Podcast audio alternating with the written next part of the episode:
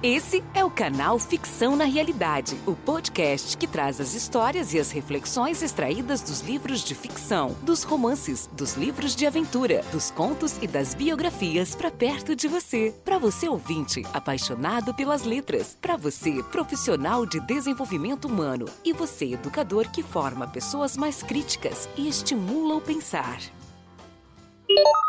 Olá, eu sou Eurico da Conceição Palazzo o idealizador da ficção na realidade e idealizador também deste canal, deste podcast Ficção na Realidade. E hoje a gente dá sequência, então, na primeira temporada com o sétimo episódio, ok? Então a gente vai começar com a essência dessa iniciativa, que é a partir de um, da escolha de um livro e de um trecho desse livro, provocar aí uma reflexão, extrair um pensamento, gerar uma reflexão e, por que não, conectar tudo isso com um evento da sua vida, pessoal ou profissional. Ok, ouvinte? Então vamos lá.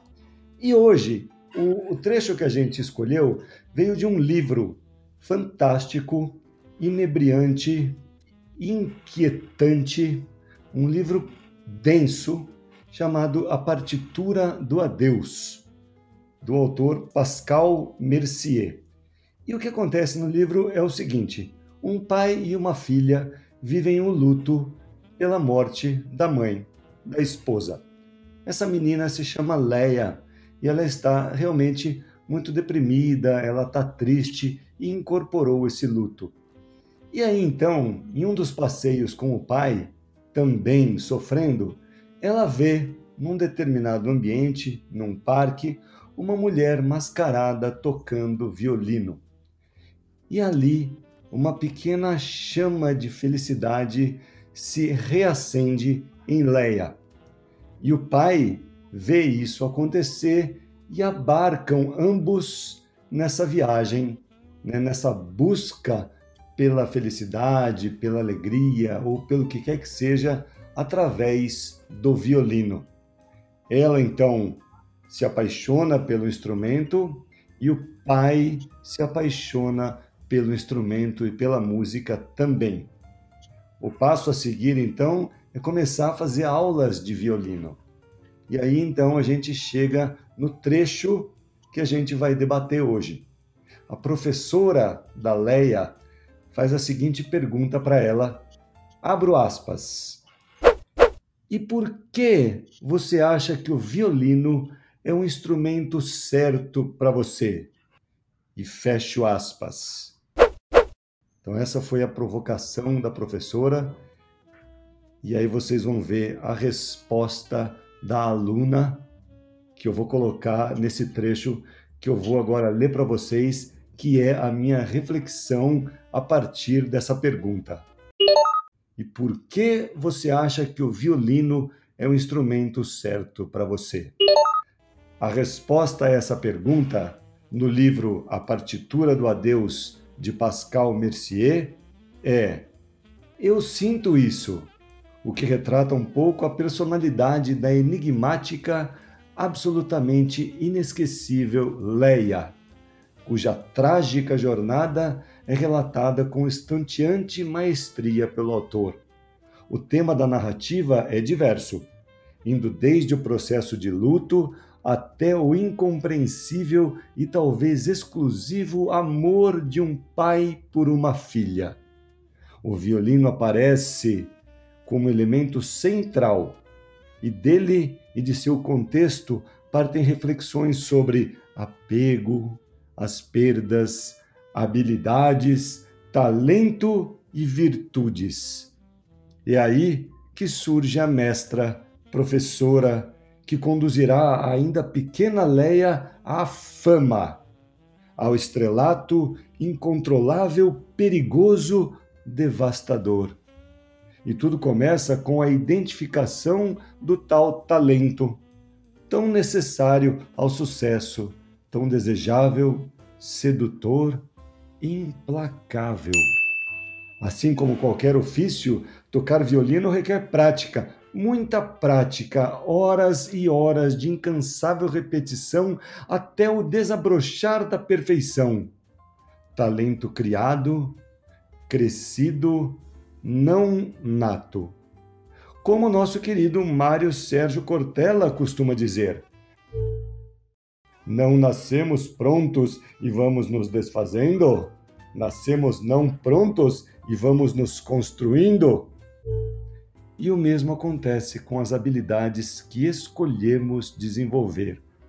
Ou, como no caso da nossa querida personagem, sentimos que devemos desenvolver.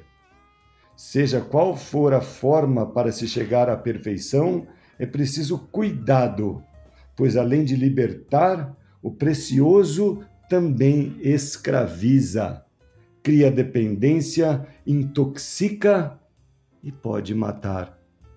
E a ficção aqui nos ensina a ponderar, a entender que a realidade pode ser bela, ainda que mediana. E ponto final. E assim eu encerro aqui a minha exclusiva reflexão a partir desse trecho que eu escolhi dessa narrativa. E hoje, pessoal, eu convidei aqui para debater esse texto com a gente a Maristela Real, que é uma profissional da área de recursos humanos com uma vasta experiência no mercado corporativo, depois como consultora e outras coisas.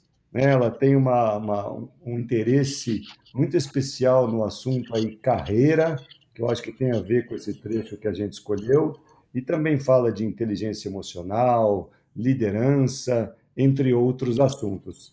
Então eu vou convidar agora a Maristela para passar pela porta aqui da ficção na realidade e depois começar a falar com a gente. Oi, Mari, como você está? Tudo bem? Opa, Eurico, é, tudo bem, muito prazer e um, um grande, uma grande alegria de estar aqui com você para discutir um tema tão intenso como esse da Leia, que você nos trouxe agora há pouco. Opa, que legal, Mari. Obrigado você de estar aqui com a gente. Então, sem perder muito tempo, eu vou, vou passar a bola então para você agora, fazendo a seguinte pergunta. Mari, o que, que você consegue aí elaborar, né? Como é que você consegue conectar esse texto aí que a gente acabou de debater com a nossa vida lá, profissional, mas também pessoal? Oh, me chamou a atenção, entre outras falas que você trouxe no seu texto, é, de que você disse que o autor usou a maestria. E maestria está muito para o lado da excelência, que é completamente diferente do perfeccionismo. E, e, que a Leia talvez em algum momento buscou esse perfeccionismo, né? E a professora dela você chama a atenção de que fez uma provocação, provocare, né? Tem o vocare de vocação. Então, no momento que a gente provoca alguém é, a pensar sobre a sua carreira, nós estamos fazendo com que essas pessoas possam refletir a respeito de coisas importantes, como talentos, paixões e como é que elas podem contribuir com organizações. Esse é um modelo que a gente costuma usar para analisar carreiras, né? E aí me chama a atenção fortemente, né? Porque você disse que ela sentiu isso. E quando a gente fala que a gente sente que não gosta ou sente que gosta de alguma coisa, tem a ver com essas paixões, exatamente desse modelo que a gente chama de TOP, que são exatamente as iniciais de talento, paixões e organização. Olha que legal, hein, Mari? Então, TOP quer dizer talento, organização e paixão. E sabe que eu não conhecia esse essa junção, né, esse conceito, e me parece que ele é bem interessante no que diz respeito à escolha do que a gente vai fazer de repente para o resto da vida ou num determinado momento. E eu gostei muito do que você falou agora dessa coisa do provocare. E realmente eu tinha visto a fala da professora como uma provocação. Né? Por que você acha que o violino é um instrumento certo para você? E ela responde o sentir. E, ô Mari, deixa eu eh, aproveitar aí duas perguntas, vai. Aonde que o sentir entra no conceito do top? E, e como que a gente sabe, de repente, que essa paixão vai nos conduzir para um longo tempo de vida? Olha, eu, eu começo a trabalhar desde os meus 14 anos como professora particular na época. E, e eu gostava muito disso. Só que eu não tinha o autoconhecimento que eu vim adquirir depois como executive, como líder e como coaching, em que P de paixões tem a ver com as orientações de carreira ou as âncoras de carreira, dependendo do autor, âncoras de carreira com Edgar Schein ou orientações de carreira com o Brooklyn Dare. São dois professores que têm, inclusive, para que o pessoal possa pesquisar na internet, se for buscar testes de carreira ou âncoras de carreira, você vai aprofundar um pouco mais essas paixões. Isso tem a ver com motivação. É o que te levanta da cama todos os dias, é o que faz você sentir que aquilo tem o maior prazer em, te, em você estar tá fazendo aquilo. Principalmente a gente, às vezes, fica horas e horas e não se cansa em fazer algo. Então é muito importante que a gente possa perceber no nosso dia a dia o que a gente gosta de fazer. A outra coisa é o que a gente faz bem, isso aí tem a ver com talento, mas quando você fala que a Leia fala eu sinto isso, é muito importante que a gente se perceba. Eu, como executiva na Unilever na época, em logística, eu sentia que era um desafio, mas ao mesmo tempo eu sentia que não era aquele maior prazer. É, com isso, eu fiz cinco transições de carreira é, ao longo dessa minha história de vida. E acho que os ouvintes que nos acompanham devem também estar se percebendo e perguntando como é que eu posso encontrar o que realmente me apaixona. É o que faz vibrar, é o que a gente gosta de fazer, é o que muitas vezes começa como hobby e que você acaba é, dando vazão a isso. Então é muito importante que a gente possa buscar através do autoconhecimento essa paixão é, que é o que nos motiva a fazer algo de forma diferenciada. É, é, eu concordo com tudo que você está dizendo, viu, Mari? E realmente você traz aí bastante insight para a gente no, no, no, que diz respeito a esse assunto. E eu até trago agora para a experiência aí na conversa com o nosso ouvinte o, o nascimento da ficção na realidade, que eu me deparei com uma figura de um que eu encontrei num livro chamado A Estratégia do Oceano Azul, onde são várias várias figuras ali que uma intercala com a outra. E quando eu comecei a preencher, eu me deparei com isso que você acabou de dizer, que é a mescla, né, entre qual é a sua paixão e o que você faz bem. E eu acho que quando a gente consegue achar esse ponto, né, que intercala ali entre o que você gosta né, o que você faz bem e qual é a sua paixão, aí então você começa a, a fluir, por assim dizer. E agora eu queria trazer aí, até para a gente continuar o debate, o assunto flow, porque eu acho que quando a gente faz o que a Leia está prestes a começar a fazer, a gente entra num, num estágio, quase num, num estado diferente de consciência, onde tudo adquire um ritmo próprio e a gente nem percebe o tempo passar. É isso, Mari? É isso mesmo, é quando a gente tem as nossas habilidades e os nossos desafios numa composição é, suficientemente desafiadora para que a gente possa se sentir, é, eu diria, instigado a fazer algo de forma diferente. E quando a gente não tem isso equilibrado, das duas, uma. Ou eu fico muito ansioso, porque o desafio é muito maior do que a minha habilidade. Por exemplo, falar nesse momento em chinês com você seria uma coisa para mim muito difícil. Ao mesmo tempo, ao contrário, se eu tenho muita habilidade e o desafio é baixo, eu acabo entrando em marasmo. Então, o flow é quando a gente consegue é, adequar o tipo de desafio às suas habilidades. E como é que a gente vê isso, né? Quando você você mesmo comentou, é como se fossem dois círculos aqui entre o talento e a paixão lá do top, é o meu potencial individual, é o que eu tenho para oferecer para a organização ou para qualquer outra organização. O, Gilberto Gil, ele tem muito talento ao cantar, ele gosta de cantar. Ele, esse era o potencial individual que ele tinha ao oferecer o seu estágio na Unilever, por exemplo. Mas ele não estava oferecendo o melhor potencial para a melhor organização. Então, o que a gente precisa entender é como é que eu jogo esse potencial, que é o que eu faço bem, que os outros reconhecem, e o que eu gosto de fazer, portanto, o meu potencial, aonde eu vou colocar? A que disposição, a que empresa, a que serviço eu vou colocar? Então, ele não ficou na Unilever porque aquele potencial não era necessário para aquela organização naquele momento. Mas nós todos aqui, esse é o grande desafio: como é que a gente coloca isso a favor de uma tarefa em que eu me sinta fluindo? Então, vai ter pessoas que nos acompanham aqui, os ouvintes, que já devem ter percebido que em algumas organizações ou tarefas fluía melhor, porque o meu talento e a minha paixão foram respeitados e eu coloquei aquilo à disposição. Diferentemente de, outras situações, como eu também já vivi, você pode entrar numa excelente empresa, numa excelente tarefa ou organização, e aí você não sente tão bem, não flui tão bem, porque ou o gestor ou a organização não está aproveitando o seu melhor do seu talento, do seu potencial individual. Perfeito, perfeito. E você sabe que eu me deparei com isso em vários momentos da minha vida, em vários ambientes, em várias organizações, em várias escolas, inclusive, onde eu cheguei a dar aula.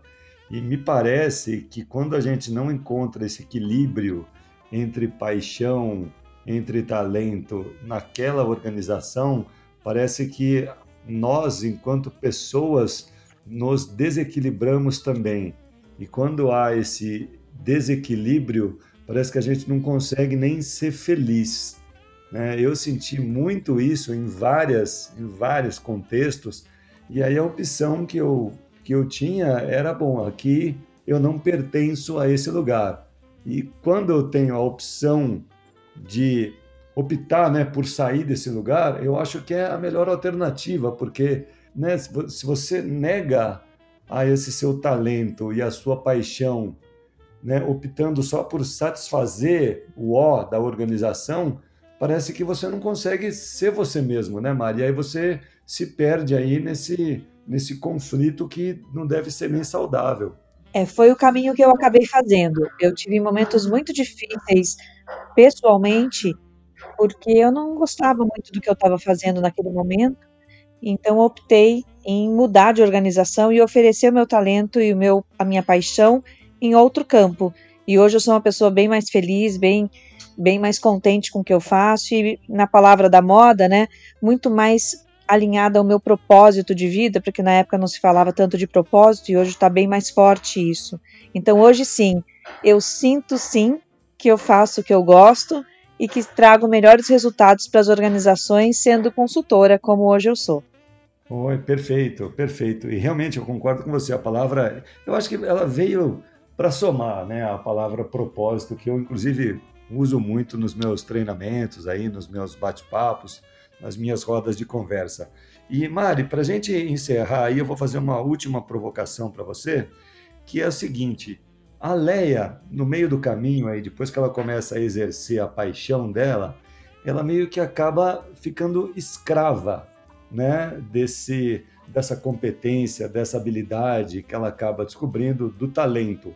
Isso acaba causando muito mal a ela. Ela fica famosa, a, a perfeição que ela busca se torna obsessiva e no final o, o livro acaba, o livro é, na verdade, uma grande tragédia. A minha pergunta para você, então, agora é a seguinte: é, você acha que essa busca pela perfeição, mesmo que imbuído de propósito e respeitando a paixão, pode ser perigosa, né? Esse excesso, essa obsessão pelo trabalho perfeito, é, pelo sucesso e pela fama. Como é que você consegue contextualizar é, esse tópico ah, dentro da sua área de expertise? Eu vou usar uma palavra que foi dada por Paulo Galdente, com quem eu trabalhei, um psiquiatra muito querido, já falecido há dois anos.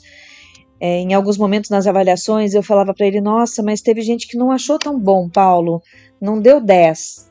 E ele falava assim para mim: Mari, você quer buscar o perfeccionismo, que é muito chato e perigoso, ou você quer buscar a excelência? Então, busque a excelência, que é você fazer o seu melhor, e não o perfeccionismo, porque o perfeccionismo é muito perigoso. Nós não temos como agradar a todos e nem controlar tudo. Então, a grande tragédia que Leia vive é que talvez não tenha tido um anjo da guarda para lhe alertar a respeito disso. É muito importante a gente praticar, sim, para buscar é, mais excelência no que a gente faz, mas o perfeccionismo acaba sendo muitas vezes trágico para alguns dos nossos conhecidos colegas. Olha, que legal, Mari, que legal. Então eu fico até feliz né, da gente ter encerrado com essa coisa da perfeição, porque eu acho que o nosso bate-papo aqui foi muito bom, mas até espero que não tenha sido perfeito. Né? Eu acho que aí fica um pouco mais solto e de repente aparece algum barulho e a gente dá é, alguma engasgada aí.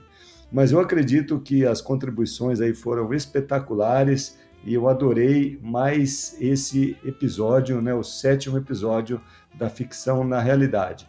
Então eu vou fechar a porta agora da ficção na realidade,